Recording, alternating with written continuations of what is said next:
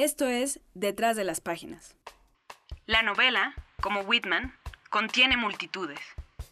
Las definiciones no pueden abarcar un género desbordado de excepciones, marcado por su capacidad de transformación y en crisis permanente. Nuestro número de septiembre examina la metamorfosis de la novela. A menudo se habla de la pérdida de importancia de la cultura literaria y de la caducidad o la muerte del género. Sin embargo, la novela ha enterrado a muchos de quienes escribieron su obituario. La historia del género puede verse como una sucesión de reinvenciones y de conquistas.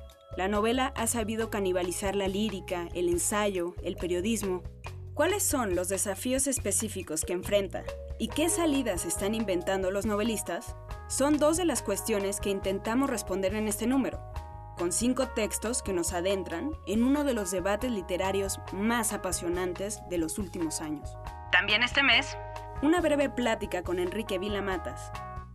León Krause entrevista a Don Winslow, novelista que ha retratado con precisión las perversas dinámicas del narcotráfico en México y Estados Unidos.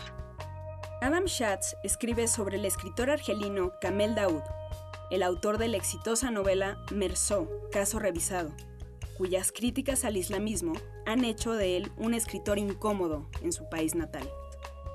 Mauricio González Lara conversa con Matthew Weiner, creador de Mad Men y uno de los responsables del renacimiento de la televisión estadounidense.